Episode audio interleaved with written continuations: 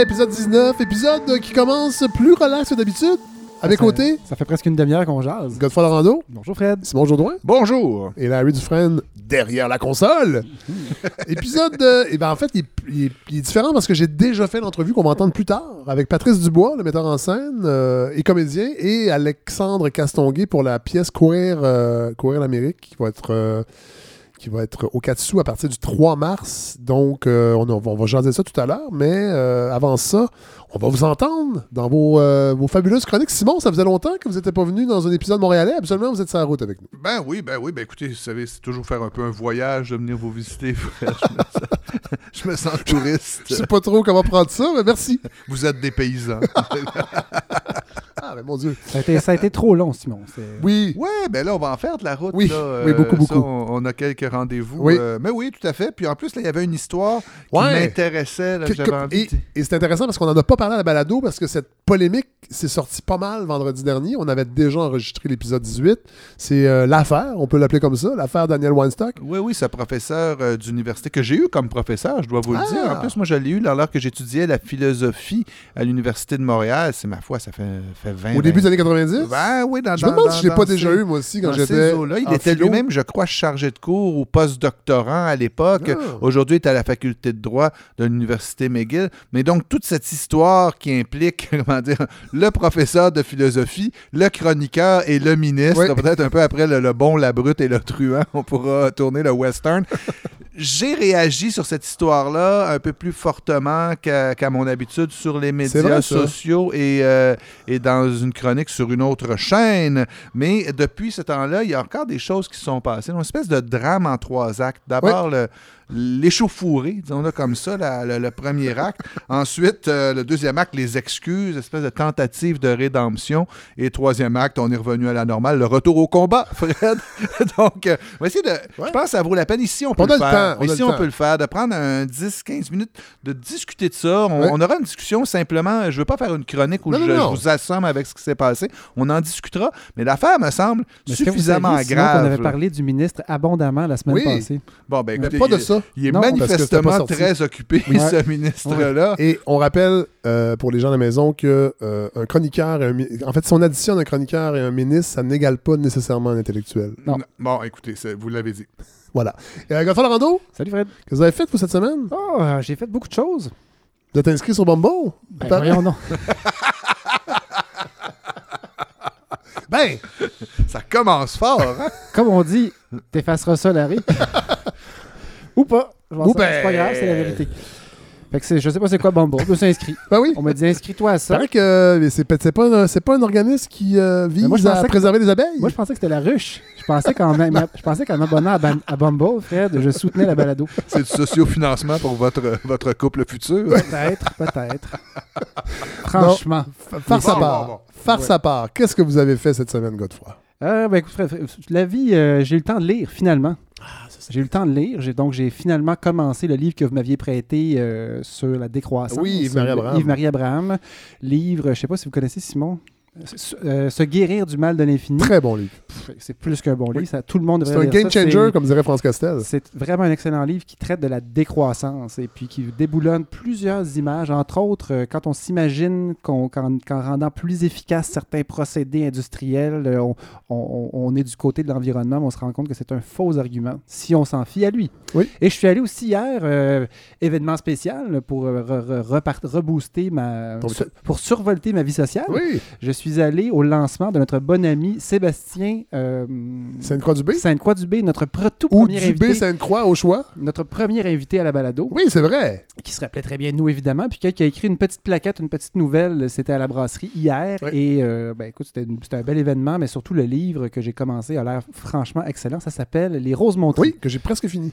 C'est bon, non? C'est une petite- un peu- peu- petit, petit roman. Oui, très, très bon. Un peu poétique aussi. Qui re- pas tant. Ben oui et non. Oui, mais, Mais c'est intéressant parce qu'il y a beaucoup, évidemment, c'est un brasseur lui, dans la vie. ouais. Et euh, il réussit, en fait, euh, en gros, c'est que ils sont, le personnage du roman, euh, c'est qu'ils sont en train de brasser un, un gros brassin. Et puis, ah oui, c'est c'est qu'ils viennent se séparer en plus. Oui, Oui. voilà. Alors, c'est peut-être ça qui vous intéressait, peut-être? Peut-être, sans m'en rendre compte. Est-ce qu'il s'est inscrit sur Bumble? Je sais pas. Ouais. Ah, bon. Ou on peut y rencontrer de gros brassins aussi sur Bumble.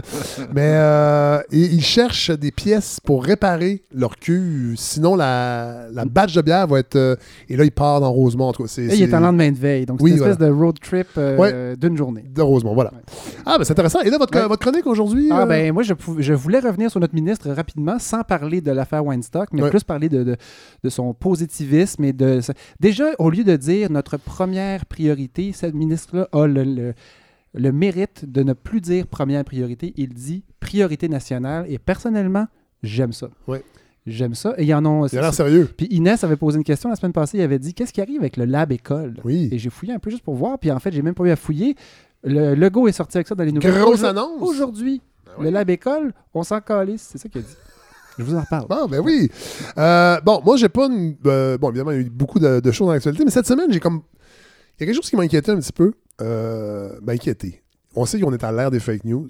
Euh, il faut vraiment être méfiant quand on écoute tout bulletin de nouvelles, même les bulletins de nouvelles de grands médias traditionnels.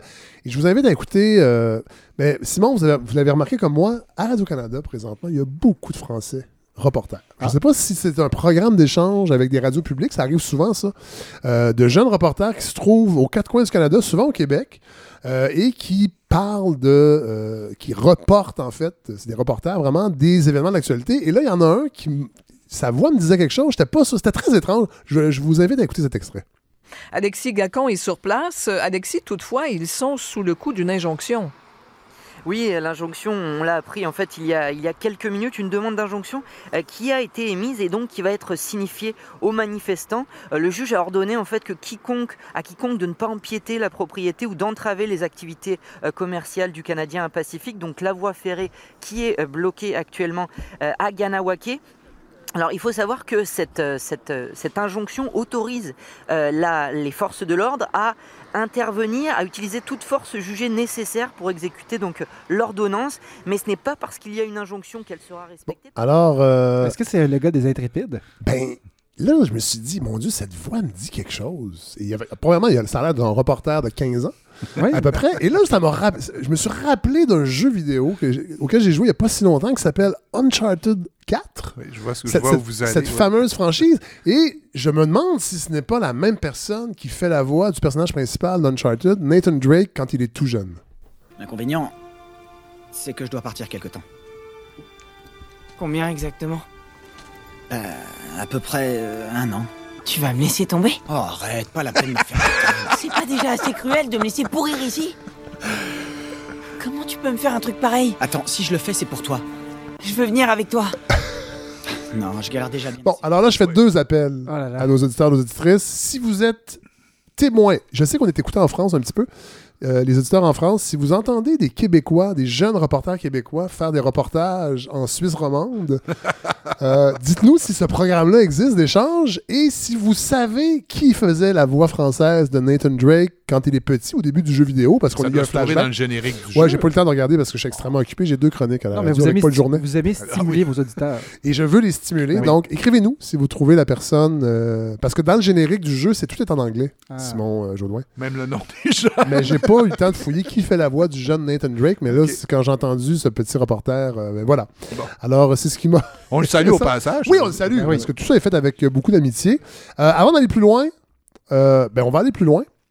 On va tout de suite aller écouter, j'ai envie. euh, un petit peu plus tôt aujourd'hui, je me suis entretenu avec Patrice Dubois et Alexandre Castonguay euh, pour la pièce Courir l'Amérique. Une pièce tirée, mais en fait inspirée des livres de Serge Bouchard qu'on a eu à la balado, mais c'est plus subtil et complexe que ça.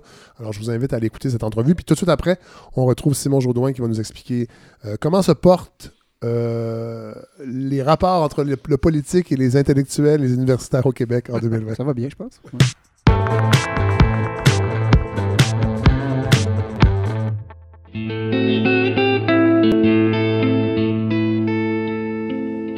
Courir l'Amérique défriche les trous noirs de nos mémoires individuelles et collectives. Avec comme matière première les ouvrages de Serge Bouchard et Marie-Christine Lévesque sur les grands oubliés de l'histoire, nous ouvrons les yeux sur le champ funèbre qu'est notre continent. Attends. Qu'est-ce qu'il y a? c'est pas ça qu'on s'est dit, Alex. Ben, c'est ça, mais c'est pas ça non plus. Mais c'est quoi d'abord? Ben, on sait pas. Ben, on sait pas. On le sait pas. Mais on sait qu'on sait pas. Euh, donc, on est avec euh, Alexandre Castonguay, Patrice Dubois, pour la pièce Courir l'Amérique. Là, il devait avoir peut-être Ce- Soleil Launière, mais elle sera pas là. Il paraît Non, Soleil est en, est, en, est en train de préparer une performance de 24 heures qu'elle Ouais. fait en fin de semaine. Elle a l'air intense. C'est peut-il? Ben non, mais c'est euh, c'est- c'est-à-dire que c'est une femme très euh, de, une femme de peu de mots, Oui. comme on l'appelle souvent. Oui. Euh, donc, euh, tu sais, habituée aux performances avec, avec son rapport à la matière, au corps, au territoire. Fait que c'est ça, c'est son, son, son état. Bon, alors, vous êtes ici pour parler de Courir l'Amérique. Je trouvais intéressant de vous inviter. On parle pas ben, on parle pas, on parle pas souvent de théâtre à la balado. On l'a fait quelques fois, mais là, je trouvais que c'était une pièce. Moi, j'ai eu la chance de rencontrer euh, Alexandre dans un, pour cette année-là. C'est là que j'ai découvert ce projet-là. Euh, et je me, j'ai- on s'est croisés, en fait, au Katsu Ouais. pour cette entrevue-là. Je disais, hey, ben, venez à ma balado, venez en parler. Je pense que c'est quelque chose qui pourrait intéresser nos auditeurs et nos auditrices. Peut-être commencer par, euh, par vous, Alexandre Castonguay. Vous présentez, vous êtes installé à Rouen. Vous êtes un, un Abitibien. Tout à fait. Oui. Et là, vous êtes à Montréal depuis plusieurs mois pour ce projet-là. Depuis le 4 janvier. Depuis le 4 janvier, donc c'est pas si longtemps. Euh, le, le déclic, en fait. En fait, peut-être nous parler de votre parcours en premier lieu, parce que courir l'Amérique, je pense un des mots un des mots-clés, c'est la- les rencontres. Et c'est quelque chose qui euh, vous anime dans votre parcours à vous, Alexandre. Ben, c'est ça. là, en faisant du théâtre en région, à un moment donné, euh, je me suis rendu compte que je n'étais pas capable de le faire comme euh, je l'avais appris. Euh, en intérieur de la boîte noire, etc. tu sais. Puis euh, ça m'a amené à, à faire des projets qui se passent sur le territoire puis dans la rencontre. Puis aussi, il n'y a pas trop, il y a pas beaucoup de collègues là, euh, en théâtre. Ouais. Fait que je travaille avec euh, mon voisin, mes voisins, n'importe qui, là, tu sais. Puis, ben, ça a donné des projets comme euh, Alex marche à l'amour, où je fais 800 km en demandant au monde de m'aider à apprendre la marche à l'amour de Marche- Gaston. marcher 800 km. Ouais, ouais, Ouais. ouais, ouais. Ouais. Puis ça, ça a fait un film euh, qui s'appelle Alex marche à l'amour, euh, puis qui est fait par euh, Dominique Leclerc. Il y a Les Chiens Loups qui, qui va sortir, Qui sort là, bientôt, qui là, sort bientôt le 28, ici, euh, à Cinémathèque, qui est en, en liste pour le prix Yolande Pierre Perrault au rendez-vous du cinéma, du cinéma québécois. Je passe six mois dans une école euh, à jaser de liberté avec euh, les enfants. Puis Manoranda, qui, euh, qui est une fable. Euh, un conte à deux voix fait avec une centaine de résidents des, ruelles de mon quartier. Fait que, euh, puis je pense que c'est un peu à cause de ça que Patrice m'a. euh, Bon, OK, mais avant ça, avant que Patrice arrive, avant que Patrice arrive, là, vous avez l'idée de partir voir des gens à l'extérieur du Québec. Vous, voulez refaire. Le déclic, c'est de refaire l'arrivée des Européens et de- de- de- de- d'aller d'est en ouest? Ben, c'est ça. Patri- Patrice m'a demandé de lire les livres puis d'y lui proposer quelque chose. Puis il n'était pas question que je propose rien. Il fallait que je travaille avec le théâtre petit à petit. Il fallait que, fallait que je travaille. Point final. Fait que je lis ça. Attendez, là, dis- c'est parce que vous avez donné plein d'entrevues déjà. Euh, les livres en question, parce qu'il faut le dire, c'est les livres de Serge Bouchard. Ouais, c'est vrai. faut, quand, faut quand même le dire. Les livres, les livres. Elles ont fait l'Amérique, ils ont couru l'Amérique Oui. par Serge Bouchard et Marie-Christine Voilà. Lévesque, publié aux éditions Luxe. Voilà. Donc, euh, euh, en fait, les livres qui sont les Remarquables Oubliés, qui a été une série radio, qui a eu Ouais. un grand succès, Ouais. et ils en ont fait des livres, donc ils ont. Ils, ont, euh, ils sont allés un peu plus loin que le format radio, parce que c'est- c'est pas le verbatim de la radio, c'est vraiment. Il y a un côté littéraire dans la présentation de ces personnages-là, qui sont les personnages qu'on ne connaît pas, qui ne sont pas dans l'histoire officielle. Et là, Patrice, euh, le- votre déclic de, de- de donner ces livres-là à Alexandre pour en faire un matériau théâtral, Ben, ça, ça vient, ça vient vraiment de, effectivement d'un- regard que je portais sur sa démarche. Puis ça vient de. ça- moi, quand j'ai eu ces livres entre les mains, effectivement, je suis devant 26 portraits d'hommes et de femmes qui ont marqué l'histoire, qui sont oubliés, qui sont, euh, bon, qui sont, dans, qui sont inscrits dans une mémoire collective qui a été euh, atténuée Ouais. par les grands titres, comme on pourrait dire. Oui, par le- les, les- les- les- grosses légumes. Les grosses légumes, euh, les, les, les, enseignes clignotantes, mais Ouais. qui nous ont caché, qui nous ont masqué toute une partie peut-être euh, de, de tout un autre pan de l'histoire. Fait que j'ai j'ai appelé Alexandre en lui disant j'ai envie, je pense qu'il faut faire quelque chose avec ça, mais je veux surtout pas une chaise berçante puis un monsieur compteur sur le bord du foyer. Ouais. Je pense qu'il va falloir comme sortir de ça. Puis pour sortir de ça, il va falloir se mouiller, il va falloir comme qu'on fasse une expérience quelconque. Je ne sais pas c'est quoi. Et là, c'est là qu'Alexandre me dit ben je pense que je devrais prendre la route. Je devrais effectivement partir de l'est puis aller vers l'ouest, faire cette euh, cette, euh, cette marche-là, cette course-là qu'il y a eu dans l'histoire à partir de l'arrivée des Européens, bien entendu. Oui. Euh, puis donc, on a eu, euh, on a eu, on a, on a construit cette chose-là avec les, en collaboration avec les théâtres francophones Oui. qui sont un peu partout Oui. euh, sur le Donc, territoire donc il y a canadien. une, séle- il y a une présélection. Vous partez pas au hasard pour rencontrer des destins formidables, parce que c'est un peu ça, les livres de Serge Bouchard. Ce sont des destins qu'on a ignorés. C'est quand même difficile aujourd'hui de se dire, moi, je vais partir sur la route pour aller partout au Canada pour trouver des destins extraordinaires. Il y a quand même, on lance des dés pareils. Ouais. Tu sais, je veux dire, euh, Patrice, euh, il téléphone euh, un théâtre, puis là, la il propose le projet à la direction artistique. Elle a peut-être pas le temps, là. là. Ouais. Ça l'intéresse peut-être pas. Tu sais, fait que, ben là, la direction artistique, elle embarque. Puis elle, bon, ben, elle propose des noms. Tu sais, puis moi, je reçois ça par courriel. Puis là, ben, je leur écris. Puis je leur dis quand est-ce que je vais être là. C'est des blind dates, là. C'est des blind dates, je sais pas pas en tout. Puis tu sais, je me fais Mais un ces gens-là, devoir. mais- mais ces gens-là, là, que les, les compagnies de théâtre partout au Canada, euh, théâtre francophone, faut quand même le dire. Oui. Bon. absolument. Euh, c'est les profils de ces gens-là, c'est en que- majorité des artistes qui vivent en français sur le territoire. Oui. Ouais, puis qui ont, qui ont une qui, qui laissent une marque ou qui s'intéressent à la marque que- de leur territoire. Ouais. qui sont- C'est un peu ça que je lance là, comme idée, là, Ouais. que j'appelle à Winnipeg, à Saskatoon, etc. C'est dire pouvez-vous présenter du monde? Je vais vous envoyer un gars. Pouvez-vous le- pouvez-vous lui présenter des gens qui sont là, qui vivent à même ce territoire-là, qui se battent sur ce territoire-là, parfois euh, pour la langue, parfois pour d'autres causes? Euh, pouvez-vous créer un trait d'union entre, entre, entre eux? Ouais. si on veut. tu sais. Ouais. Fait que il y a, y a complètement un rendez-vous à l'aveugle parce que là, Ale- Alex, c'est pas qui va les rencontrer. euh, moi non plus. On, on a beau googler les gens. Qui sont-ils? Euh, quand ils se lèvent le matin, dans leur ville, dans leur village, euh, au petit café, proche de leur communauté, c'est très différent. Ouais. c'est- pas les gens vus dans leur, euh, sous les projecteurs de, l'espace public. Là. Bon, et, et le- et- et- et- et là, je veux juste comprendre parce que j'ai j'ai déjà rencontré Alexandre, je vous ai entendu en entrevue, et je trouve encore que c'est quand même, puis je veux que les gens comprennent bien, les gens qui nous écoutent, le lien entre les rencontres réelles des gens d'aujourd'hui et les livres de Serge Bouchard. c'est vrai qu'il y, a- il y a un aura de mystère. hein. Ce- Ce croisement de ces deux univers-là va se trouver sur scène. Ben là, j'arrive euh, à la- au blind date, Oui. tu sais, puis ce que je fais, c'est que je mets les livres sur la table. Boum. Entre moi et la personne. Puis bon, ben, premièrement, t'es qui? Fait que la personne me raconte sa vie. Puis moi, ben, j'y raconte la mienne. Puis j'y demande qu'est-ce que ça veut dire pour elle deux, euh, deux livres comme ça. Avec ces noms-là. Tu sais, puis je veux dire, euh, peu importe où on est dans le Canada, Ouais. il y a des personnages qui se réfèrent Ben oui. à cette partie-là du territoire. Ben oui. La plupart, en fait. Ben, Quand on lit Serge Bouchard, on se rend compte que ces gens-là ont essaimé l'Amérique du Nord, ont- étaient partout. Là. Les frontières n'existent pas, là, Ouais. tu sais, les frontières politiques. Est-ce que, est que vous sentez une résonance ch- chez les gens que vous rencontrez, que eux aussi se sont sortes, appropriés? toutes sortes de sons de cloche. Je dirais, il y en a que non, ça marche pas cette affaire-là. euh, d'autres que oui, d'autres avec des doutes. Tu sais, euh, toutes sortes d'affaires. Puis, euh, fait que le pari aussi, c'était que le, le, le- le- projet, parce qu'on savait pas qu'est-ce qu'on allait faire, là, Ouais. tu sais, que le projet se fasse façonner par euh, le, ce territoire-là qu'on allait découvrir et ces rencontres-là. Puis euh, aussi, bon, ben, il y a eu le temps, le temps présent là, qui a traversé ces quatre ans-là de, de projet.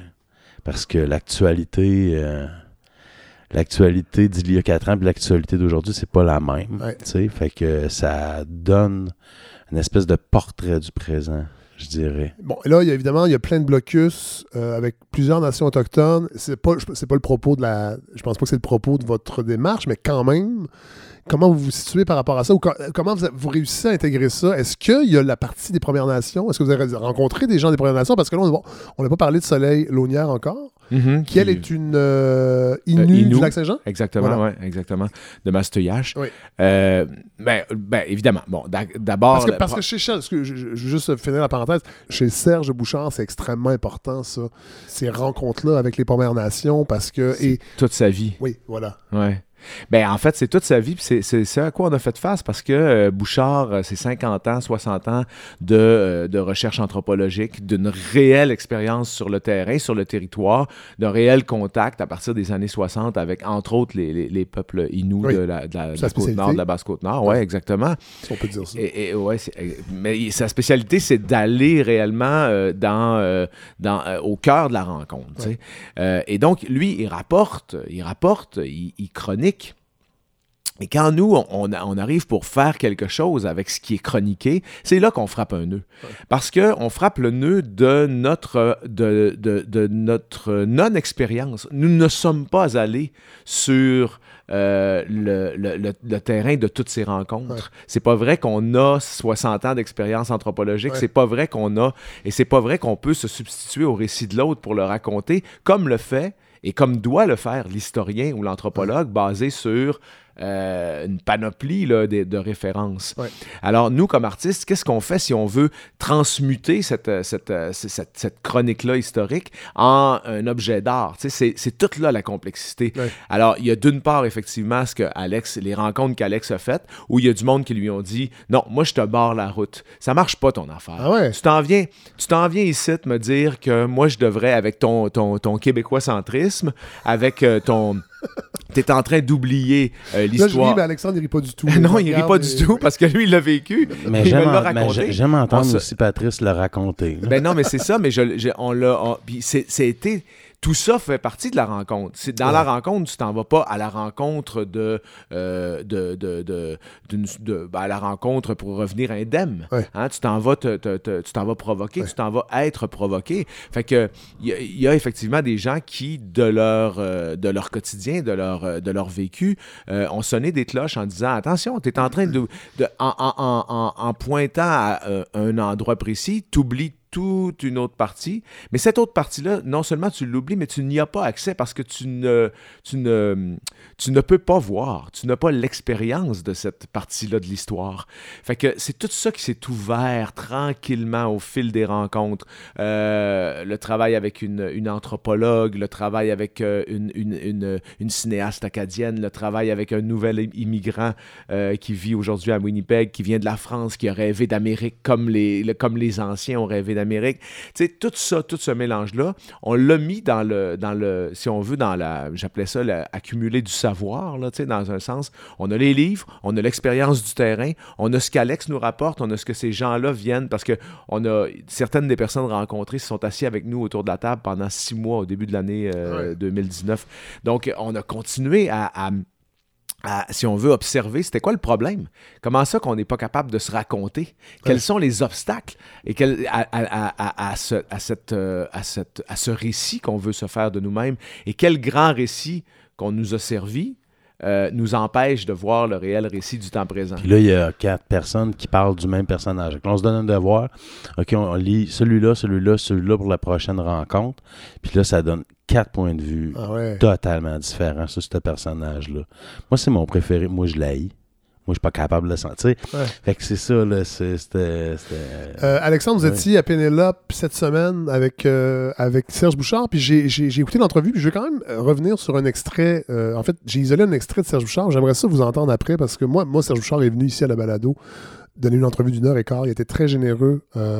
C'est une personne extraordinaire qui fait énormément pour la réconciliation. On peut dire ça. On parle de réconciliation avec le gouvernement fédéral, entre autres, et les Premières Nations. Là, je sais que c'est pas le propos de courir l'Amérique directement, mais quand même, je vous envoie l'extrait, puis on en discute un peu après. Vous savez, moi, j'ai raconté toute ma vie l'histoire de l'Amérique. Je l'ai raconté aux, Premières Nations. Je l'ai raconté aux Premières Nations en commençant en disant c'est notre histoire à nous, à, vous, à moi. Euh, je l'ai raconté à des travailleurs forestiers en leur disant c'est notre histoire à vous, à nous, à tous. Alors, euh, les frontières, on peut les... moi, je suis pas tellement là-dedans. J'ai donné un coup de marteau, un coup de masse. Même les personnages traditionnels, on les voit autrement.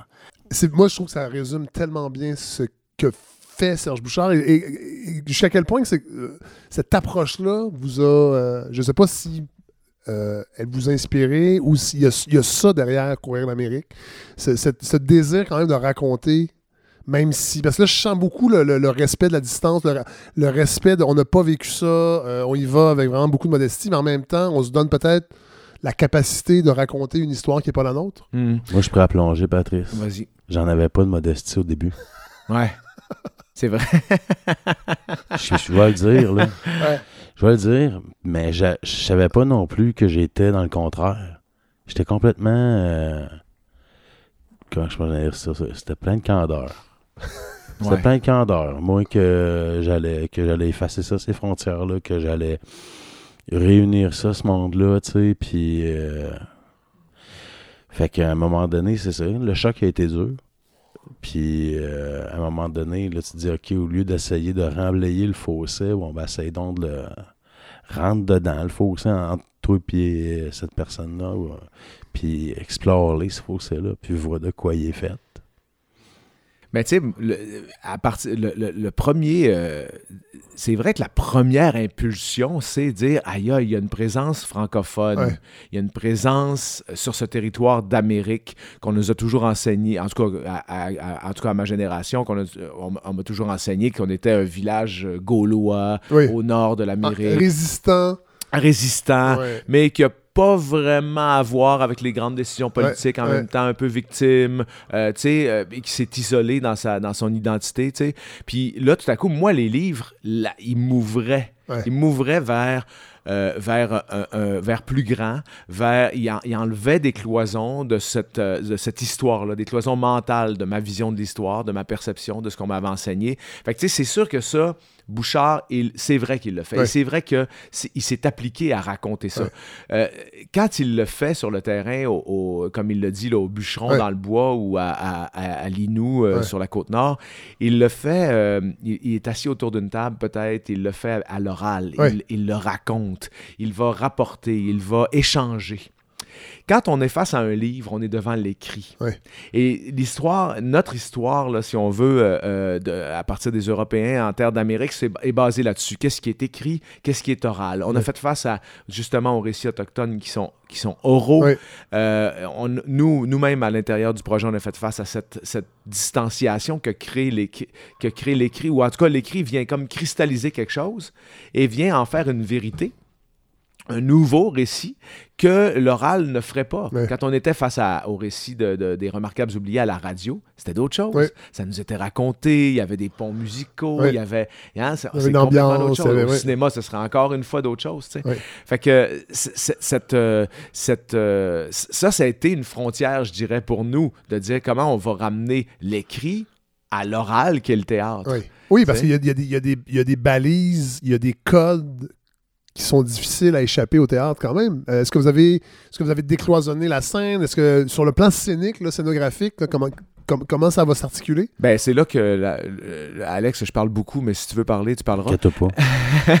c'est là que la présence de Soleil Launière euh, est importante. Donc, Soleil euh, est une artiste qui arrive de la, de la performance et, et donc qui a une, euh, je dirais, une expérience du temps présent, c'est-à-dire que la, la performance l'oblige à être dans un instant présent, d'être toujours en relation avec le public, pas du tout de la même manière qu'on le fait au théâtre. Ouais. Au théâtre, on attend quelque chose du public. En performance, on va vivre quelque chose, Ouais, partager. on en quelque échange, chose. en fait. Oui, exactement. Et donc, Soleil vient de là, vient aussi d'un contact très, euh, très fort avec la matière, Ouais. avec le terrain, le territoire. Et, et- et cette, euh, elle- elle nous amène dans le temps présent. Donc, la représentation de ces deux gars-là, si on veut, qui voudraient faire euh, le grand récit de leur histoire, se confronte à cette femme-là qui dit on va s'amener dans le temps présent, les boys. On va s'amener dans ce rapport-là à ici, maintenant. On est-tu capable ensemble, tous les trois, avec nos expériences, nos, nos cultures, de faire quelque chose ensemble pour se raconter maintenant?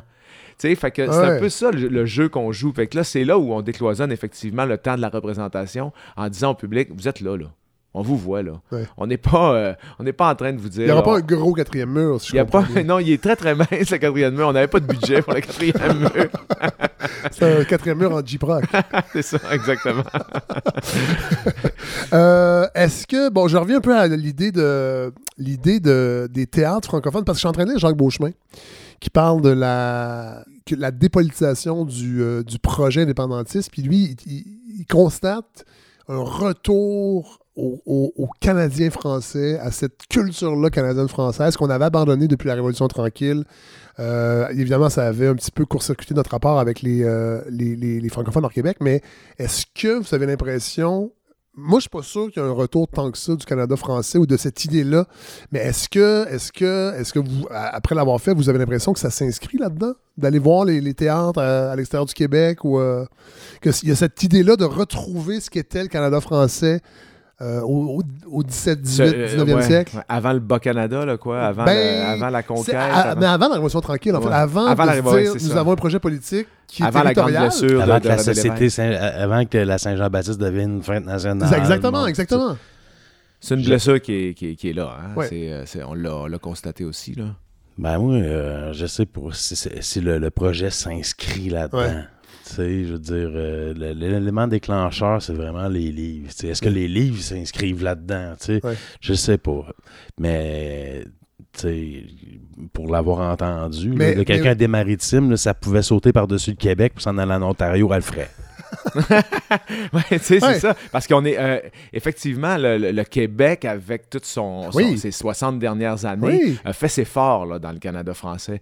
Puis, euh, euh, je ne sais pas si on peut parler d'une possible réconciliation ou si on peut parler d'une. euh, Est-ce qu'il y, a- est-ce qu'il y a véritablement eu une conciliation à un Ouais. moment? Je ne sais pas. C'est comme. je- en tout cas, ça, c'est sûr que le projet ne se veut pas objet de réconciliation euh, au sens où c'est pas sa, c'est pas son dessin, mais euh, je crois qu'il se veut objet de peut-être euh, de, de donner plus d'humanité, si on veut, à ce qui a été euh, des, à ce qui ce qui a été des barrières politique. politiques, en fait. tu Oui. sais. Donc, qu'est-ce qui se cache derrière ces barrières politiques-là? Quelles humanités euh, peuvent être révélées? Puis là, ben, c'est, dans ces humanités-là, il y a un temps présent, encore une fois, il y a une respiration, il y a du monde qui se batte à Saskatoon, à Winnipeg, à Vancouver, il y a du monde qui... et qui sont... euh, originaires ou pas de la place. Tu sais, euh, je parlais tantôt de donc euh, Sébastien Gaillard qui, qui arrive avec son rêve d'Amérique, qui s'en va s'installer à Winnipeg. C'est un Français. Tu sais, il est, il est dans une, il est, il est dans cette. euh, Est-ce qu'il est dans une, réconciliation du Canada français? Non. Non. Il, est, il, en est le renouveau Ouais. potentiellement. Ouais, Tu sais, ouais. fait que c'est, complexe. Ça porte beaucoup de visages. Ça- on- autant d'aujourd'hui, euh, c'est, ça qui est bien, c'est qu'on peut se délester là, de certains, tout, tout en, en ne les oubliant pas, bien sûr, mais de, de, de, de, de ces, euh, disons, de, de, de ce qui s'est cristallisé des combats anciens Ouais. et qu'on qu'on tient pour, euh, pour, euh, pour unique force. Il y a- Ouais. il y a, d'autres forces en Ouais. arrière, je pense. Oui. Puis de ce que j'ai entendu, euh, dans certains lieux, euh, à certains endroits, on parle pas de Canada français, on parle de francophonie canadienne, Ouais. ce qui est complètement différent. Ouais. Parce qu'avec l'immigration francophone qui vient d'ailleurs dans le monde, mais c'est eux autres qui augmentent ou qui maintiennent la démographie ou le fait français. Ouais. Euh, et c'est pas les naissances ou euh, l'immigration québécoise. Bon, fait que le, c'est en train de changer. Ouais. Fait que là, là moi, j'ai pas de preuve de ça, mais je l'ai entendu à Ouais. deux places. Là, fait que- ça, ça me semble être un, un échantillon suffisant. c'est bon. Est-ce que j'ai compris, puis je termine avec ça parce que vous avez vous retournez là en répète, c'est ça, hein? Vous avez, Ah on, ouais, on on avait une petite là. voilà. on est en train de travailler. là. Ai-je compris qu'il y aura des citoyens, spectateurs sur scène? Ouais. Ça, c'est euh, à un moment donné dans une discussion avec. euh, ben, c'est bon, ça fait partie de la démarche d'Alex. Ouais. Si on, si fait des gens lien, là, non des gens non, non théâtraux, non professionnels, Ouais. des, des, on- des citoyens, Ouais. du monde ordinaire, comme on pourrait dire. Des mortels. Euh, des civils, comme on aime dire. Euh, ça fait partie de la démarche d'Alex, tu l'as dit tantôt, Alex. Ça fait partie aussi de la démarche de Soleil. Comme Soleil, à un moment donné, a dit Il me semble, je vois du monde, je vois des gens, je vois. une- Et puis, on a discuté, puis on s'est dit ben, pourquoi on n'essayerait pas de rencontrer. alors, on faisait une résidence à Sudbury, puis euh, on a demandé au théâtre euh, du Nouvel-Ontario de nous euh, trouver du monde de la place, avec qui on a passé deux jours. Et puis, on a fait des, essais en se disant, si- et si on, on mêlait à ce récit-là très euh, préparé, très travaillé qu'on est en train de faire, l'aléatoire du citoyen qui arrive sur scène et qui prend place, puis qui vient lui aussi comme euh, raconter, qui vient montrer euh, les visages. Tu sais, on a fait des tests à Sudbury, puis après ça à Rouen-Noranda, tu sais, puis... euh, avec euh, des Anishinaabe, euh, un gars qui venait de la Chine qui me dit, à un moment donné, j'ai dit, vous pouvez parler votre langue? Il dit, ben, je peux parler mandarin ou cantonais. J'ai dit, Ah, OK, tu choisis celle que tu veux, là. Mais, tu sais, un, un- un gars qui parle mandarin et cantonais à Rouen. Mais c'est ça, ça existe. Ouais. C'est ça le temps présent. Le temps présent, il est complexe, puis il est beau dans sa complexité, tu sais, puis il est... Puis pas beau fleur bleue, là, est... c'est, c'est réel, cette affaire-là. Fait que ce monde-là sont avec nous autres sur scène, puis ils vont, comme je pense, donner une super belle vibration au show. Mais messieurs, merci euh, d'être venus euh, entre deux répètes nous parler de ce beau projet Courir euh, l'Amérique. C'est du 328 Ouais, quelque chose comme ça, en mars, là, au Ouais, Katsu. de 3-28 Katsu. mars au Théâtre du Katsu. Puis là, j'imagine que d'être passé par les théâtres partout au Canada, francophones, pour aller chercher des gens, ça va vous permettre de faire le chemin retourner? inverse en tournée avec Ouais, ce show-là. ben, ce show-là va se promener? on, ben, on est en train de préparer ça. là, ouais. C'est- effectivement, l'idée c'est que Ben oui. l'idée c'est que ce show-là prenne la route là, Ben parce oui. qu'il a été construit comme ça. Ouais. Ben merci, euh, Patrice Dubois, Alexandre Castonguay, puis on va aller, euh, on va aller. Moi, j'y vais jeudi prochain. OK. Fait que j'espère pas être sur scène. Je sais pas comment ça marche, le tirage au sort. Non, C'est- ils sont c'est déjà volontaire? Ah, ok, sélectionnés. c'est un few. Ah, ben mon Dieu, ok, je vais avoir C'est du pas fun. un concours. Je vais avoir du fun. Merci. Salut. Salut.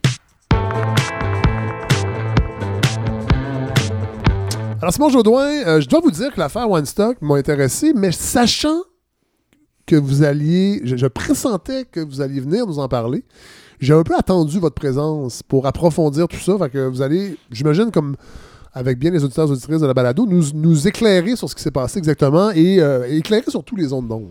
Oui, en faire peut-être une autopsie, parce que c'est souvent des choses qui vont passer dans, dans l'actualité, hein, qui, vont, euh, et qui vont rebondir en quelques minutes. Vous savez comment la rapidité est importante Oui. de nos jours. Et on va souvent passer tout de suite à une autre histoire et revenir à la normale. Mais l'affaire me semblait suffisamment préoccupante pour qu'on s'y arrête quelques minutes, qu'on puisse en discuter. Oui. Donc, je ne veux pas faire une chronique pour vous Non, non, non. assommer et puis euh, revenir, ni même, euh, comment dire, vous marteler mon opinion sur la chose, mais simplement pour comprendre ce qui s'est bien passé et là où il y a des zones de discussion qui m'ont semblé assez faibles par la suite. Donc, on reprend toute l'histoire. On va y aller en trois épisodes, si vous voulez. D'abord, le premier acte euh, de, de- de cette histoire. Tout commence pour le, le commun des mortels. On va y aller comment elle arrive dans l'actualité de l'histoire pour euh, la, la population, le Oui. lectorat québécois. Donc, une chronique de Richard Martineau qui s'inquiète. Donc, il y a un spécialiste en éthique préoccupant. Euh, et il nous parle de Daniel Weinstock. Daniel Weinstock est un professeur éthicien qui est bien campé idé- idéologiquement. Oui. On peut le dire d'emblée. C'est sans doute un gars qui est du côté de la laïcité Du ouverte, multiculturalisme, du multiculturalisme, du ensemble. du vivre ensemble, accommodant à Oui. bien des niveaux euh, sur euh, la question de la laïcité. Donc, ça, ça, tout le monde le sait. Et il faut rappeler le contexte de cette chronique-là, c'est qu'il y a des... euh, c'est pas une commission parlementaire, mais on est en train de remanier C'est un forum. Il y a des forums. Voilà. Il y a, il y a- il y a des le cours de forums. CR. Oui, il y a des forums et la, la nouvelle avait été même assez ra- mal rapportée au début. On disait qu'il allait diriger euh, les forums ou les travaux. C'est- euh, là, on parle d'un forum. Un forum, vous savez, c'est quoi? Donc, c'est une journée où il va y avoir des sessions de travail, les gens vont discuter, échanger des idées. Et lui devait ouvrir, donc, faire une allocution d'ouverture. J'étais à un forum la semaine dernière et j'ai fait l'allocution de, Ah oui. de- Personne n'aurait songé à, à me, me le faire diriger, oui. ce fameux forum-là. Donc, lui, c'est ça. Et il y en avait déjà fait un. Oui. Il, y en a un qui a été annulé pour cause de tempête. Il devait y en avoir un troisième. Donc, Richard Martineau se flanque d'une chronique en disant, donc, spécialiste euh, en éthique préoccupant ou inquiétant. Donc, en- et il nous, il nous dit. Je vais vous rapporter les propos de ce fameux Daniel Weinstock pour vous montrer jusqu'à quel point ce personnage-là est troublant Ouais. et comment se fait-il qu'on l'a invité comme expert. Et là, il nous dit donc, il fait référence à un événement qui avait été organisé en 2012 par la coalition Laïcité Québec. C'est un débat et je m'en souviens très bien parce que je l'avais écouté à l'époque avant même que ça fasse polémique. Ouais. Donc, alors, et donc, il y a un débat où Weinstock est là, il y a des gens, on va discuter de laïcité ouverte, tout ça. Et arrive un certain moment donné où il y a une discussion qui dévie sur l'excision des jeunes filles. Oui. Et il y a Louise Mayou, euh, la militante. Elle est aussi, elle, assez bien campée idéologiquement son camp. On sait d'où elle vient, on sait où elle va. Donc, euh, elle, elle avait posé une question mettant dans l'embarras Daniel Weinstock, qui faisait référence à un, un ancien colloque aux États-Unis où il avait parlé justement du fameux compromis de Seattle. Oui. Je vous explique vite fait ce que c'est, le compromis de Seattle. C'est que à l'époque, il y avait de- des, des populations somaliennes, des immigrants, qui avaient été voir des médecins. Il y avait eu cette discussion-là avec, avec des médecins. Et je vous mets devant le problème éthique, c'est un problème moral qu'on a ici. Si on ne fait pas une excision symbolique, qui consiste à faire simplement un, un- un- un trait là, sur euh, les organes génitaux des jeunes filles, je dis simplement là, avec tous les gants Oui. blancs là, que, vous comprenez ça. Donc, euh, par rapport au, au geste réel, si on ne le fait pas comme ça, de manière encadrée dans les hôpitaux, ça va se passer dans les sous-sols, dans les cuisines. On va renvoyer les jeunes filles au pays dans des conditions sanitaires qui sont vraiment dégradantes. Donc, pour le bien-être et la santé publique, tout ça, bon, euh, est-ce qu'on ne devrait pas accepter de le faire? Puisque, par ailleurs, on fait déjà des marquages religieux, comme par exemple la circoncision. Tout à fait. Bon. Évidemment, il ne s'agit pas ici de comparer la circoncision et l'excision. On dit, puisqu'on fait déjà un marquage religieux, ferions-nous celui-là aussi? Et voici le dilemme moral que je vous propose. Oui. Donc, c'est le genre de question avec laquelle... euh, Des questions complexes des qui questions n'appellent complexes. pas des réponses simples. qui n'appellent pas des réponses simples. Et après ça, on peut très bien dire, écoutez, même de manière symbolique, C'est en tout point peut- contraire à toutes les valeurs libérales, ce qui est, ce qu'on aura débattre. compris, la- la- et on, ce sera le dénouement de l'affaire, c'est la position de Daniel Weinstock. entre Que non, finalement, il ne faut pas aller par là. Toujours est-il qu'on revient à cette chronique de Richard Martineau, il relate les événements, il nous dit, regardez, il dit, c'est disponible sur Internet. Il y a les sources. Vous pouvez aller lire. Ses propos sont connus. Parfait. Et il dit, je le cite. Et là, il, précise- il, il va donc prendre une citation de, de- de- issue de ce colloque-là, puis il va dire, il dit, je cite euh, Daniel Weinstock qui propose qu'on fasse ça au Québec. Et là, ces mots qu'il cite, il dit Nous faisons la circoncision des garçons juifs et musulmans. Est-ce que nous ne pourrions pas proposer à cette communauté de faire quelque chose qui aurait pour impact de n'imposer aux fillettes qu'une marque Alors, lui, pour lui, c'est les propos de Daniel Weinstock qui propose de faire ça au Québec. C'est écrit en toutes lettres dans la chronique de Richard Martineau. Or, si on va lire la fameuse source qu'il dit lui-même avoir lu, les propos de Daniel Weinstock, Effectivement, ces mots-là sont là, mais ils sont précédés de, de- de plusieurs mots qui dit. C'est-à-dire une phrase? Je- J'expliquais. Ah, ça va cette- tout ensemble, ça. J'expliquais cette position. Elle consistait à dire la chose suivante Nous faisons la circoncision des garçons juifs et musulmans. Est-ce que nous pourrions tirer ici j'adopte la voix des personnes dont j'essaie de représenter le point de vue on referme le tiret et, et il Il a fait continue une sorte d'appropriation culturelle. une appropriation de citation. Écoute, et, et je- encore une fois, il y a beaucoup de Martineau bashing qui se fait de, de Oui. nos jours. Il le mérite Avec bien raison. souvent, avec raison. C'est le genre de jeu auquel on, on se lasse de jouer. Il Je dirais, C'est comme jouer au tic-tac-toe. Oui, on, on, on comprend, comprend des quatre coins. ça va toujours faire des ouais. nuls. Comme les chroniques de Richard. Bon, alors, toujours est-il que là, la, la- la falsification me semble assez grave. Il, il est ici question de, de- de tout simplement mentir ou manipuler les faits. Euh, un, un chroniqueur de, de cette expérience-là ne peut pas ne pas savoir que signifient des guillemets.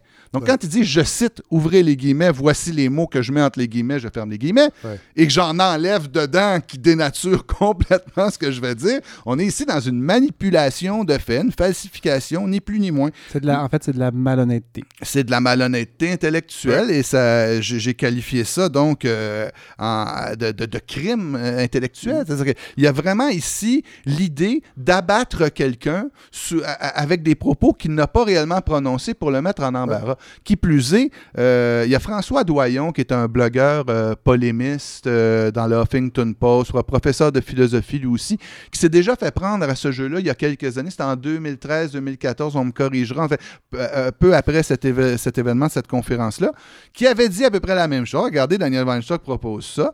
Daniel Weinstock avait répondu, rien n'est plus faux. Il avait Ouais. tout il disait, je, ne, je suis contre ce compromis-là. Personnellement, ce n'est pas quelque chose que j'appliquerais. Le Huffington Post avait été obligé de s'excuser. Ouais. François Dorion avait eu la décence et l'élégance, tout polémiste qu'il est, ouais. de retirer ses propos, de dire c'est bon, je me suis trompé.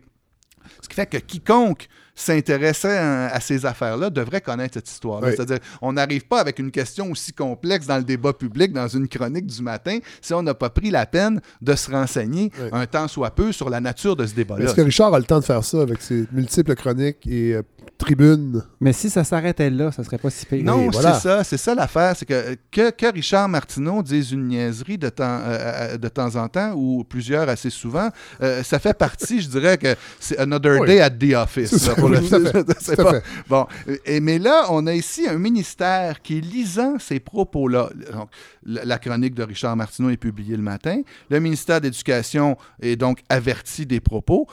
On parle de minutes, là. Une heure plus tard, euh, on, euh, à M. Weinstock apprend lui-même dans les médias qu'il sera retiré du forum. Oui. Donc, on ne l'a pas appelé. On n'a pas tant. On l'a désinvité, c'est ça qu'on dit maintenant. On désinvite les C'est gens. cette fameuse, cette fameuse mode de la désinvitation. Oui. Et, et- et là, on a le ministère qui a joué à ce jeu-là. Ça, c'est la, c'est- ça, c'est le nœud du problème. C'est c'est le premier acte. Comment se fait-il qu'un ministère, qui plus est le ministère de l'Éducation, ok, c'est pas, euh, c'est pas les aménagements des immeubles, là, de- c'est l'éducation, donc à- à- de qui on devrait pouvoir s'attendre, de la, de la plus grande saisie, du plus grand sérieux quand il s'agit de, de- de vérifier des faits, de- de- de- de- et surtout d'aller ici qualifier un, un- un- un personnel enseignant, une personne qui, qui fait partie de la vie intellectuelle du Québec. Donc, alors, comment se fait-il qu'on prenne part à ce type de diffamation-là sans même googler Daniel Weinstock, excision. Ça, Ouais. ça- ça prend à peu près 12 minutes pour trouver tout ce que je vous ai Ouais. trouvé là. Mais comme je disais, je l'avais écouté à l'époque. C'est un débat que j'ai suivi. euh, vous savez, c'était à l'époque où il y avait la, la fameuse charte. euh, Oui. Alors, euh, tout le monde s'envoyait de la boîte. C'était ah non, c'était genre la charte. C'est en secret. Donc, euh, ce, ce- ce- ce débat-là qui allait commencer, bon, c'était euh, c'était hautement volatile. Il y avait, et, il y avait un gouvernement à l'époque d'un parti, mais j'ai oublié le. Qui était là? C'est un parti qui n'existe plus. Il y avait Ah. même un chef, ce parti-là. vrai, hein? oui. Allez, une autre blague, faut que je prenne une gorgée d'eau.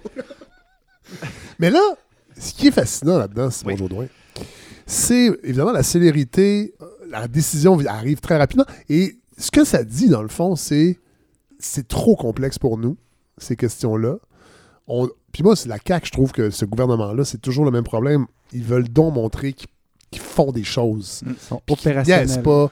Puis que nous, les débats, là, hey. Puis là, on a l'impression que c'est encore ça. Bang, le Richard Martineau qui représente le peuple, qui, malheureusement, les- le, Pauvre le- peuple. ben, le- le- Mais- le lectorat du- de, de Richard Martineau, et ce sont les, les électeurs de la CAQ aussi, euh, d'une certaine façon. Et on a l'impression que tout ça, ce calcul-là se fait en une fraction de seconde et bang, on les Mais que le Québec moyen lise ça et n'aille pas vérifier, tu sais, on peut l'accepter. Oui, tout à fait. Mais, mais qu'un ministère, c'est- ministère prenne une décision publique Oui. avec des conséquences majeures sur la réputation de quelqu'un, euh, rajoute une couche, en fait. Qui plus est avec quelqu'un qui avait, qui, qui avait déjà été engagé, qui avait déjà commencé à faire le travail. Donc, on, est- on parle ici de- de- d'un semblant de licenciement là, Oui. en, en cours d'opération. Vous l'avez dit, c'est c'est très opérationnel. Mm. Et, et- et j'y reviendrai un peu en conclusion sur la nature du débat public, où c'est certain qu'on ne peut pas sortir des petits extraits euh, de, de- de conférences sur des questions aussi complexes comme on sort des tweets de Twitter pour mettre quelqu'un dans l'embarras. Il y a, il y a- il y a des niveaux de discours qui doivent être, euh, qui doivent être distingués. Évidemment que dans certains colloques universitaires où on parle longuement d'idées compliquées, si on sort quelques mots, on n'y comprendra pas grand-chose. Ouais. Mais là, ici, on est devant une double faute. La faute de Richard Martineau, qui donc ne vérifie pas quelque chose qu'il dit pourtant citer entre guillemets.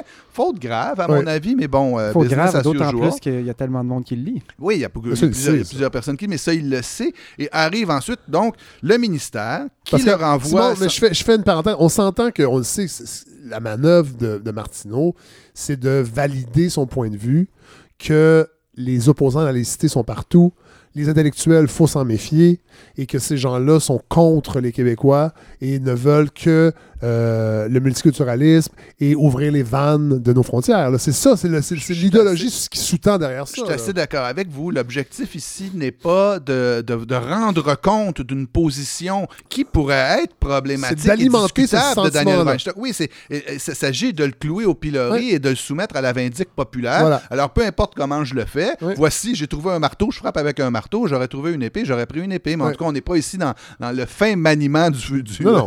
de- Du de- fleuret. Du, fleuret, si je peux dire comme ça. Donc voilà, premier acte.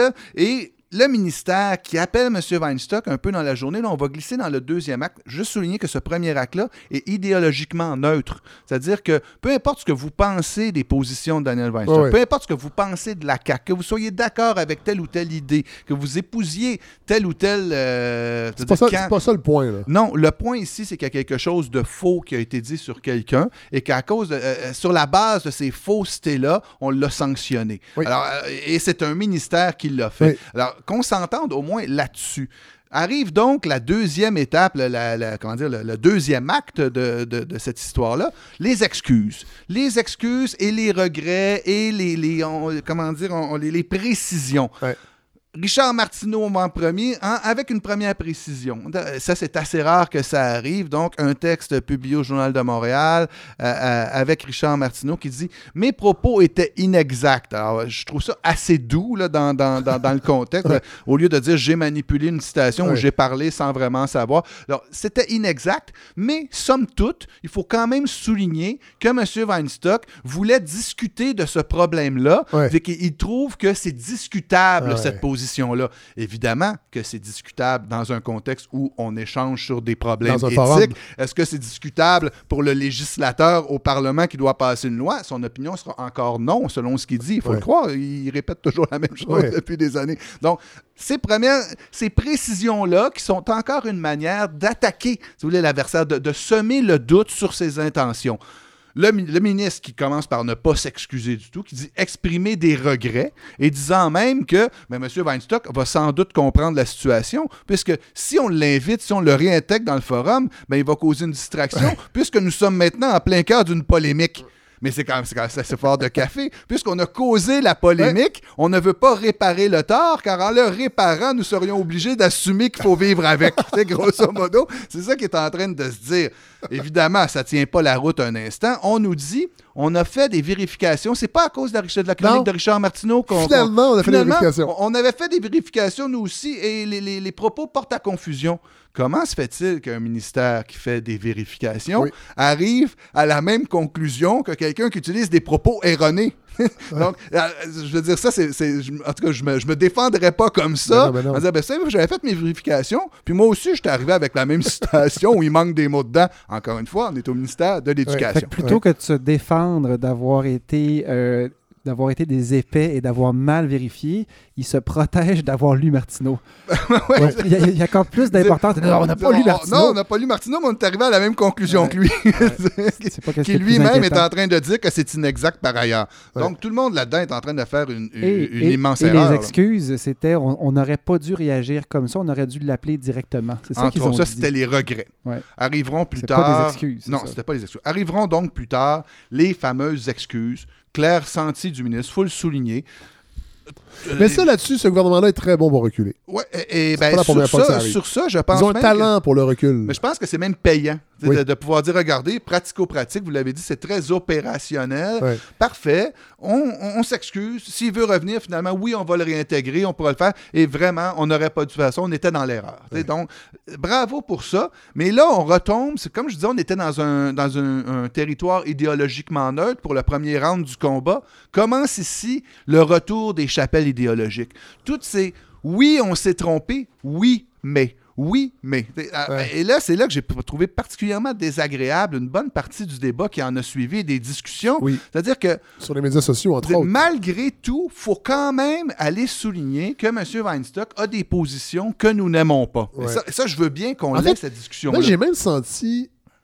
Ça allait, au- ça allait au-delà de s'il les appuie ou non. C'est que ces, ces- ces idées-là ont été verbalisées dans un débat et ça nous dérange. Oui, ça nous dérange. Et après ça, on peut se poser, mais ça, c'est un- comment dire, c'est une discussion qu'on aurait pu avoir. Mais c'est pas la discussion à savoir s'il fallait le désinviter, cette discussion-là. C'est une discussion qui consiste à savoir s'il fallait l'inviter. oui. En, en premier lieu, est-ce qu'il est mar- trop marqué idéologiquement? Est-ce qu'il est trop dans le camp qui était un peu trop relativiste par rapport à, à la laïcité, euh, par rapport à ECR? Donc, si on veut vraiment corriger ECR, est-ce que c'est vraiment le gars qu'on veut inviter? On peut tous avoir une opinion là-dessus. Vous pouvez en avoir une, vous pouvez en avoir une, je peux en avoir une. On peut en discuter abondamment, sans attaque à la personne. Il se défendra, il expliquera en quoi sa position d'expert en, euh, en- en éthique lui permet de participer de manière convenable à ce débat-là. Mais on ne peut absolument pas coller cette discussion sur nos chapelles idéologiques sous prétexte que ça comment dire, ça, ça, ça pourrait amoindrir le mensonge qui a été fait au début. Il y a carrément cette faute-là Ouais. n'est pas excusée par le reste de la discussion. Non, non. Et c'est ça que j'ai trouvé particulièrement fatigant, difficile dans les, après les excuses, de voir chacun avec son biais idéologique vouloir attaquer Weinstock ou le défendre. Et c'est là que, en, en conclusion, c'est à ça que j'arrive. Et c'est une. C'est une question assez profonde, toute sur ce- cette segmentation du discours public, cette manière que nous avons de plus en plus à, à aller chercher dans le passé une citation embarrassante, un truc, une capture d'écran. Là, ici, c'était un- un- un- une phrase dans un colloque. Un blackface. Euh, ben, ah, ben oui, ben c'est- pour dire, vous pourriez me dire que c'est de bonne guerre en campagne électorale d'aller chercher, mais ça, ça m'inquiète beaucoup. Donc, on, sort des extraits et nous n'arrivons plus à avoir des. euh, au lieu d'avoir des discours, on, on focus sur des paroles. Tel mot, tel mot, dit ainsi. Voilà. Après ça, moi, j'ai pas de problème qu'on parle de la position de Daniel Weinstock. Même Ouais. qu'on dise au gouvernement écoutez, vous voulez refaire ce cours-là, mais vous, êtes, vous invitez lui, vous pourriez peut-être inviter quelqu'un d'autre. Mais c'est là que j'ai trouvé. Oda-Pépin, peut-être? Ah ben, ben, ben oui, c'est qui pourrait. Quelqu'un de plus nuancé. Oui, mais je pense que les budgets ne le permettaient pas. Question de faire le forum en Wolof, mais, mais, c'est- mais toujours est-il que À l'hôtel Germain. ça m'inquiète assez. Et ça, des deux côtés de la clôture, on me, on me reproche souvent de vouloir euh, m'élever au-dessus du Oui. débat. Je voudrais rassurer tout le monde. Je suis pas au-dessus, je suis en dessous. Puis je vous trouve très, très lourd. OK? Euh, euh, euh, non, mais de, de simplement voir. Il y a eu une lettre ouverte ensuite publiée dans le Devoir. euh, Oui, euh, bon, d'appui. euh, Mathieu Marion, Michel Seymour, tout ça, d'appui sur la liberté académique de, de- de Daniel Weinstock. Je lisais la lettre et je sourcillais. Elle était entre autres co-signée par Xavier Camus. sais, et je, et je, je sourcillais. Sur le fond, là, je suis Oui. d'accord avec eux. Ouais. Je dis, combien de gens parmi ces signataires demanderaient la, la démission du ministère au grand complet si on osait inviter Mathieu Bock-Côté dans ce type de forum-là? Ou si on avait dit, parfait, on va inviter Daniel Weinstock et Mathieu Bock-Côté ensemble. Ouais. Il y en a qui déchireraient le Ouais. chemise. Il y en a aussi qui, qui ne sont pas tout à fait très euh, prompts à aller défendre leur ennemi idéologique, Non. qui se font aussi annuler des conférences ou des invités. Ouais. Mathieu Bock-Côté. euh, Mathieu Bock-Côté, ça lui arrive souvent. Après ça, on pourra avoir toutes les discussions à savoir si Mathieu Bock-Côté est du calibre de Daniel Weinstock. Mais là, on va arrêter tout de suite parce que ça se peut qu'il arrive. Ah ouais, ça se pourrait qu'il- peut-être qu'il est déjà en train de cogner à ma porte. Ah, mon téléphone sonne.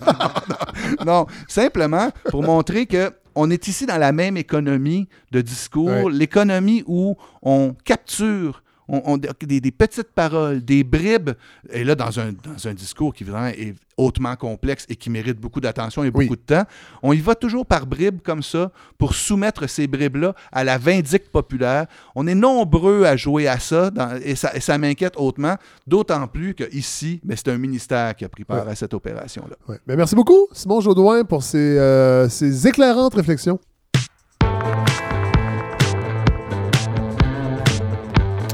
Alors, Godfrey Larando, vous allez nous parler euh, de, de, de fenestration? Est-ce qu'on peut dire ça? On va parler un peu de fenêtre, oui, rapidement. Parce que, bon, euh, avec ce que Simon vient de nous dire, ça manquait peut-être d'éclairage, Oui, justement. de- hein? ça manquait de lumière naturelle Oui. peut-être dans le ministère. Ça a été construit dans les années 70, hein, le bunker. Le la fameux bunker, Il y a, pas ouais. beaucoup de- il y a beaucoup de ciment. hein. Oui. Le- le- le- la lumière passe pas bien. Euh, mais c'est drôle parce que je, voulais parler du Lab École, Oui. donc ce fameux trio de vedettes que les libéraux avaient mis sur pied pour Oui. nous rêver l'école du Il y avait. Ricardo, Pierre Lavoie Il y, et Pierre Thibault. Il y avait Ricardo qui était là pour nous euh, pour parler d'alimentation à Oui. l'école, donc la, cafété- la cafétéria de rêve.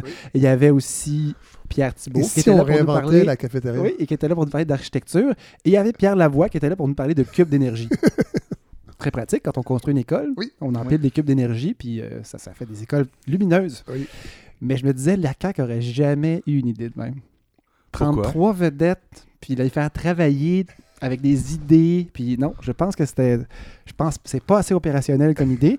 Et ce qu'Inès demandait la semaine passée, parce que moi je parlais du, du fameux livre de notre ministre, Et si on réinventait l'école, ce fameux ministre dont on a bien assez parlé là, et euh, elle demandait qu'est-ce qui est arrivé avec le Lab École, puis c'était une bonne question, et ils en ont parlé aujourd'hui. Faut dire que c'était une créature du Parti libéral, là, de Oui, c'est Sébastien. Proux. Oui, Alors, exactement. en général, les gouvernements, quand ils se succèdent, ils sont aussi... le- le- les projets suivent pas toujours. Ben, le logo est sorti dans les médias pour dire ben, on n'a jamais désavoué euh, Lab École, ce projet-là. Euh, ils vont nous livrer euh, six écoles, donc, mais ils vont les faire tout seuls. Ils vont être juste les trois avec des truelles puis des, euh, des blocs d'énergie. Ils vont construire six écoles qui vont être très belles. Moi, ça me faisait rire cette histoire-là parce que oui, ils ont eu du temps pour y penser, mais c'était des écoles beaucoup plus chères que les autres. Donc, Oui. c'est pas mal plus facile de faire des écoles ça coche. Et là, l'é- l'événement qui nous change complètement de l'affaire Weinstock, et ça fait du bien, on peut penser à d'autres choses, se, replonger sur l'excellence de la CAQ, c'est que euh, le gouvernement, par la bouche de son ministre de l'Éducation, euh, non pas des excuses qui sont sorties cette fois-là, mais on, a- on va adopter un code architectural pour les nouvelles écoles du Québec Oui. avec une signature typique des grandes fenêtres, c'est ce que vous disiez, Fred, euh, à la blague?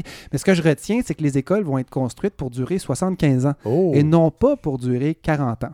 Et, euh, on s- et puis j'écoute le discours et je me dis, mon Dieu, je reconnais l'opérationnalité de la CAQ, mais j'aime ça. Ça- Aujourd'hui, ça me dérange moins, on dirait. Il faudrait, faudrait m'analyser Oui, pour savoir pourquoi. il y a c'est pas pas un vice d'a- d'avoir Non, c'est ça. l'esprit euh, Mais ce qu'ils ont opérationnel. dit, ce qu'ils ont dit aujourd'hui, c'est on prévoit 15 de plus. Donc, les écoles vont coûter 15 plus cher parce qu'il va y avoir, par exemple, des systèmes de chauffage plus durables. Ouais. Il va y avoir des meilleures fenêtres. Au lieu de durer 11 ans, les fenêtres vont durer peut-être 30 ans. Euh, évidemment, il n'y a pas de fenêtre qui dure 75 ans. Non. Mais euh, il va y avoir des places publiques dans les écoles. Et euh, donc, on parle de fierté. On parle de, de bâtiments dans les quartiers qui vont pouvoir faire plus que le strict Et- minimum. Il paraît que les moisissures vont être compostables. Et aussi. on parle également de 15 de plus qui est prévu pour assumer euh, la surchauffe dans le milieu de la construction en ce moment. Et donc, Ça, juste pour que je suive bien, c'est Oui. hors, tout, tout- c'est hors toute réflexion du lab école, ça. absolument. Ok, ok. Les lab écoles vont livrer six écoles, euh, des écoles euh, sûrement qui vont être très très jolies, euh, avec de la bonne Financé par l'État quand même. Oui, exactement, mais c'est un projet à part, tandis que là, on parle de milliards qui vont être investis, qui vont être annoncés dans le budget 2020. Ouais. Euh, mais on apprenait du même coup que c'est pas loin de 4 milliards qui a été mis dans les nouvelles écoles en 2019. Donc 4 milliards, tu sais, quand on dit que GNL Québec est, le projet industriel le plus, le plus, le plus, le plus Ouais. gros du Québec Ambitieux. depuis la baie James, c'est 14 milliards. Ouais. Et 4 milliards pour les écoles, c'est quand même intéressant. Mais ça, on, Euh, on parle de 4 milliards dans le bâtiment. dans- Oui, oui. Donc, c'est plus facile d'investir là-dedans peut-être. Oui. Ça fait peut-être plus rouler l'économie que payer. aussi. Ça se peut, ça se peut. Je ne veux pas vous poser une Oui. colle, mais est-ce qu'il y a des idées issues du lab école qui, euh, qui vont être euh, réutilisées là-dedans? Dans ma chronique, j'ai écrit, euh, j'ai écrit pour, pour l'exprimer. J'ai dit, non, non, mais On écoute bien, j'ai dit, interrogatoire. Vous allez avoir des euh, plaintes. le trio va livrer ses six écoles et puis c'est ça. Donc c'est ça que la CAQ a dit. Donc on va s'en inspirer. Merci les gars. On a fini. Merci. Allez faire des cubes d'énergie maintenant. Peut-être qu'il trouvait que Ricardo était un petit peu trop intellectuel. Ça se peut, ça se peut. Mais bref, il devait, il devait effectivement regarder ça de haut, puis eux être dans l'action Oui. avec l'opérationnel. Euh, et donc, euh, ça me faisait penser à l'école de mes enfants. Saint-Gérard, euh, c'est une école Mhm. qui était bien à l'avant-garde des autres parce que ça a été une des toutes premières écoles à être complètement et totalement moisie au Québec. Il y avait l'école Barry, puis il y avait Saint-Gérard. Et elle a été démolie. Ouais. Euh, mes enfants n'étaient pas encore à cette école-là. Et elle a été reconstruite et c'est exactement ce qu'ils ont fait. Ils ont construit une petite école. Ouais. Euh, ils avaient des plans différents. Ils ont été amoindris. Et l'école n'est pas une école du futur. C'est une école neuve et c'est tout ce qu'elle a à offrir. Et je suis très content de savoir cette école-là a été construite pour 40 ans, pas pour 75. Bon. Et je suis content de savoir, Fred, que notre gouvernement, dans sa priorité nationale, qui est l'éducation, investit au moins dans le béton et la brique pour que les écoles ben, soient des projets qui s'étalent sur plus que 40 ans. Oui. On fera pas le minimum Sauf que, euh, Je sais ce que vous allez dire. permettez-moi d'être cynique. Allez-y, j'avais écrit très- ici, pas envie d'être cynique.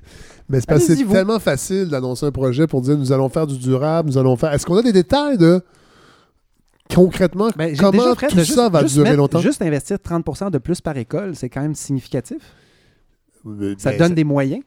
Parce que si tu Mais ça les- dépend, ça dépend. C'est parce que j'ai- je, je sais pas, je sais pas comment coûte une école, comment on payait pour une Ben, école. Saint-Gérard, c'était autour de 20 millions. Puis il y a quelqu'un quelque part Et qui a et là, levé si la main met- et que ça a été ramené à 16 millions. Et la différence entre le 16 et le 20 millions, Ouais. euh, on, on- est autour du 30% même un peu Parce plus. que, parce que si la différence, c'est pour, c'est pour financer la surchauffe du, du- du- du milieu de la construction, c'est dans, c'est dans le fond, on va payer plus cher Ben, ça, c'est un 15 parce que, parce que la demande est trop forte. Mais il y a un 15% aussi pour, euh, pour, pour- donner un peu plus de gaz au bâtiment, sans jeu de mots là, sur les effets de serre. Oui, oui, oui.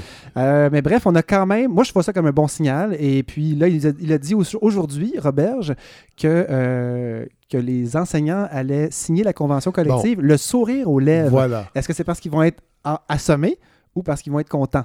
Ou il va dans des belles écoles? On est mal payé, mais mon Dieu, que la luminosité est magnifique. Ouais, ouais. Parce qu'il y a ça. Je veux dire, je, je veux bien. Je suis je d'accord, Fred. Je suis d'accord. J'ai hâte de voir la suite. C'est que c'est le, réflexe de tout gouvernement d'investir dans le béton, de laisser une trace aussi Mhm. avec des beaux bâtiments. Ouais. Euh, Avec des fleurs de lys bleu. Les pays communistes nous l'ont montré. hein. C'est, un- c'est un bon vieux truc, ça, de construire euh, des beaux bâtiments avec un code architectural. Mais à l'intérieur, les profs, les programmes, les ressources. ce- Je dis pas qu'il faut pas construire d'école, mais j'ai l'impression qu'encore une fois, on ne veut, pas s'attaquer à la racine du problème, c'est-à-dire que nos professeurs sont débordés, sont mal payés. Il y a un système à deux vitesses avec le privé et on ne touche pas à ça.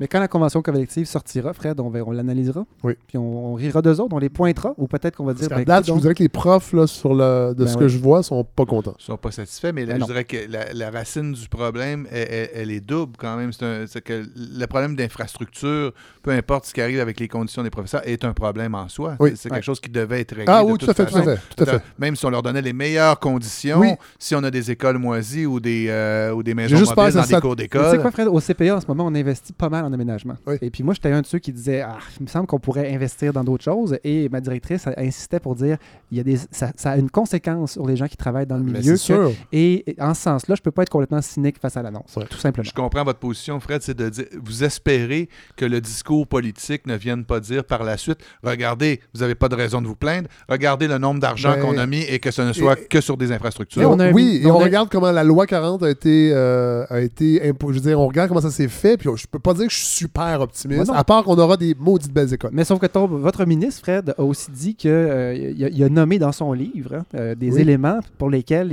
il, était d'accord, dans le fond, que, que effectivement les conditions de travail des enseignants n'étaient pas adéquates et que, le, par exemple, le fameux soutien aux enfants à défi Oui. euh, était absolument déficient et qu'il fallait investir massivement là-dedans.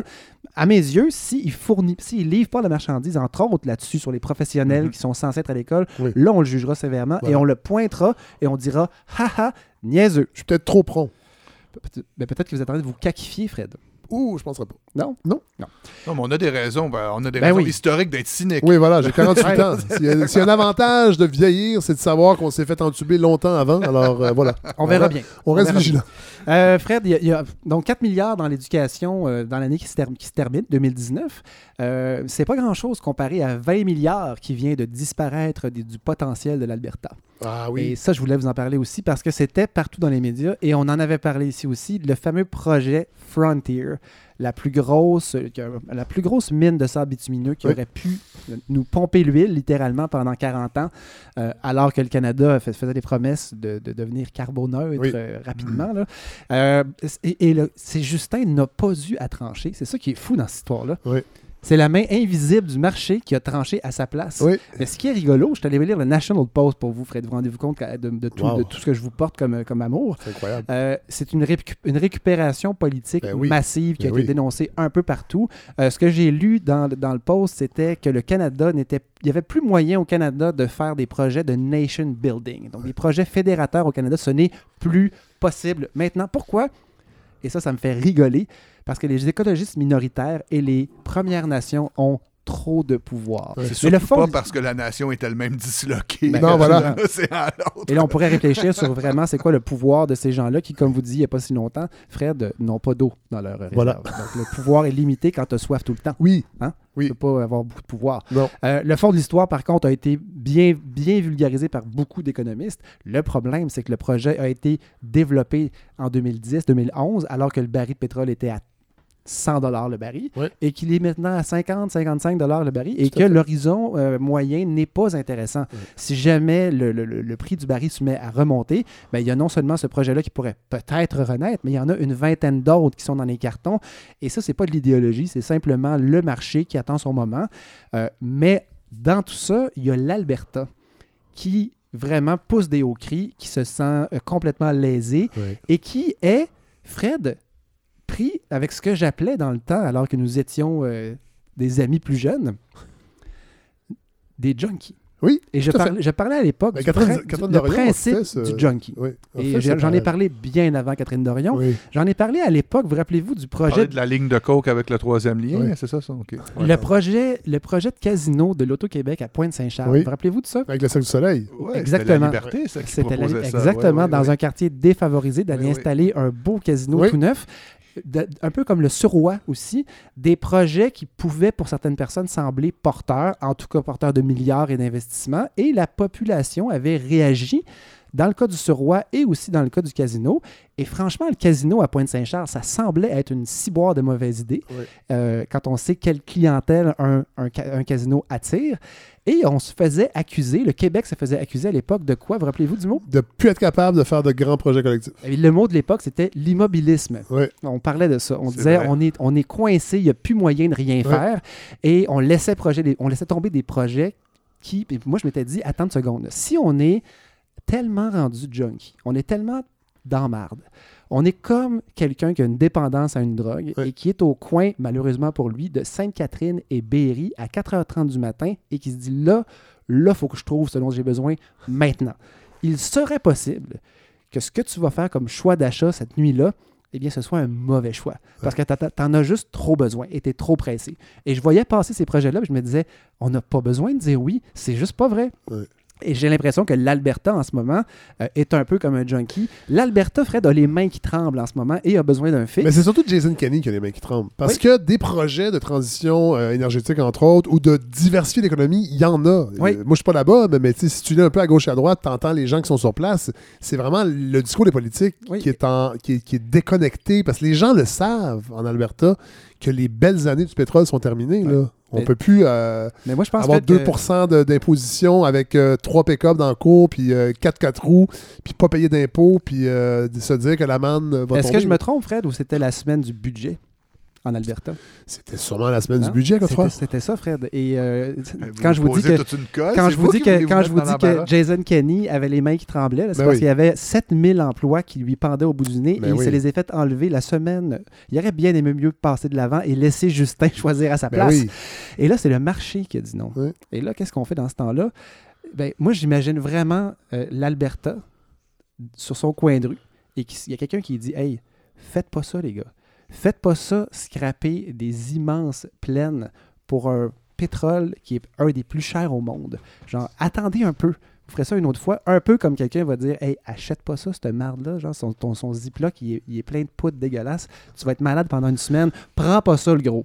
semblait. euh, Ben, Savoir de quoi non, ben semblait faire des bons choix de consommation. ben, ben, j'ai eu, eu la chance d'avoir des choix et d'avoir peu de dépendance euh, Ouais. puissante. Euh, par contre, là, je me dis, on fait la morale un peu à l'Alberta. Oui. On rit du fait qu'ils sont des junkies du développement économique par le pétrole. Mais on est en bien mauvaise posture, Fred, parce que nous autres aussi, on est des junkies. Bon. On est des junkies de l'automobile. Oui. Et là, c'est moi qui vous dis ça. Et j'ai l'impression d'être moi-même, Fred, en train de vivre ce que vous avez vécu avec l'alcool il y a quelques années. Je suis en train de me choisir sur le plan de la dépendance à la voiture. Mais c'est là- George Bush qui disait euh, America is addicted to oil. Ouais. C'était la, la- la notion d'addiction. Ouais, on peut ben pas blâmer l'Alberta de tout miser sur le pétrole quand, quand vous sortez Oui, de votre peut. maison, Fred, quand, tu sors de ta- quand vous sortez de votre maison et que la seule option de déplacement que vous êtes capable d'entrevoir, c'est la voiture, ben, vous êtes dépendant. Et donc, évidemment, je vais faire mon smart. Quand moi, je sors de la maison, maintenant, je n'ai plus de voiture. J'ai la marche, le vélo, le métro, parce que j'ai choisi une maison à cet endroit-là pour être capable de le faire. Et au bout de la ligne, si jamais je dois prendre une auto, ben j'en prends une parce que je prends comme une auto. Voilà. Et ça fonctionne. Notre partenaire. Et voilà. Euh, mais donc, je me vois pas, moi, comme je me vois comme quelqu'un qui s'est choisi sur le plan de- du transport. Et je me dis, si on veut vraiment faire la, faire la morale à l'Alberta ou porter un jugement, après ça, se retourner vers notre, notre grand projet à nous, GNL Québec. Oui. Euh, c'est pas notre projet à nous. là. Ben, c'est- écoute, à C'est voir, le projet à- du gouvernement. à voir comment de- la CAQ était tellement fière de ce projet-là, là. Fred. Oui, mais c'est pas à nous. Est-ce que vous avez entendu euh, Legault parler de. Oui. Oui? Il est, en- il est en train de ralentir un petit peu. hein? Tout à fait. Vous l'avez senti? Oui. Eh bien, la chose que la, la plus importante, la plus intéressante que j'ai entendue, c'est une entrevue Marc Urbain Pro euh, à, à Midi Info, aujourd'hui, mercredi, qui faisait, une, une- je trouvais, une. Il me faisait penser à vous, Simon. Il s'élevait au-dessus du débat et puis il tranchait pas. Lui, il faisait juste réfléchir. Il se disait si jamais on laisse tomber tous ces grands projets-là, qu'est-ce qu'on fait? Alors, euh, est-ce qu'on peut conserver nos équipements dans un, dans un, dans un co- contexte de décroissance démographique? Alors, la question que va se poser, M. Auger, si on est contre les grands projets, il se peut que les grands projets, plusieurs, soient trop polluants, trop comme ci ou trop comme ça. Il se peut qu'on soit contre. Moi, je, euh, serais assez d'accord que, la population, si c'est la population, euh, si, on, fait la- la- l'acceptabilité sociale de manière correcte, puis si les gens disent on n'en veut plus de grands projets, ben, il va falloir se poser la question sur la décroissance régionale. Alors, si on accepte la décroissance, il va falloir vivre avec. Ça veut dire que nos villes ne grossiront plus. Il va falloir euh, fermer des cégeps, fermer des écoles secondaires, fermer des hôpitaux éventuellement. Pour le moment, ça va parce que la population est vieillissante. On a besoin des hôpitaux, mais éventuellement, on va en fermer. Et puis, bon, ben, ça se gère, la décroissance, mais encore faut-il que nos gestionnaires puis nos élus acceptent la décroissance. Ben, moi, je dirais qu'il faut que la population en premier l'accepte. Après ça, les élus vont suivre. Ouais, comme, mais comme si on, en- d'habitude. si on écrit des livres là-dessus puis qu'on en parle, Oui. ben, ça va peut-être finir par faire Tout un à petit bout de fait. chemin. Tout à fait. Et voilà, mon cher. Merci, Godefroy Lorando, pour cette autre excellente chronique qui suscitera sûrement de vastes discussions sur notre page Facebook. Alors voilà, petit épisode cette semaine, peut-être? Je sais pas. C'est dur à dire. moi, Quand on va ramener tous les morceaux ensemble. Oui! Ouais, alors, mais à euh, la fin, dans David et Goliath, vous savez qui gagne, hein? Oui. Bon, voilà. Alors, Simon Jaudoin, Godefroy Larado, merci pour euh, ces excellentes chroniques. On remercie Patrice Dubois et Alexandre Castonguay. On va aller voir la pièce Courir l'Amérique. Nous, on va courir le Québec bientôt avec cette balado. On remercie toujours notre partenaire communautaire. On l'a pas beaucoup fait parce qu'on n'a pas beaucoup, on n'est pas beaucoup sorti. Là, on va le faire. Euh, on va aller en Gaspésie, on va aller à Bécomo, on va aller euh, euh, à Sainte-Camille bientôt. À, Et on va aller au lac Saint-Jean. au lac Saint-Jean à Saguenay pour le festival Regard, ouais. Donc, euh, on va être beaucoup, beaucoup, beaucoup en mouvement. Merci d'être là, de nous écouter, de réagir sur la page Facebook. Alors voilà, c'est la fin de ce 19e épisode de la saison 2. On se retrouve la semaine prochaine.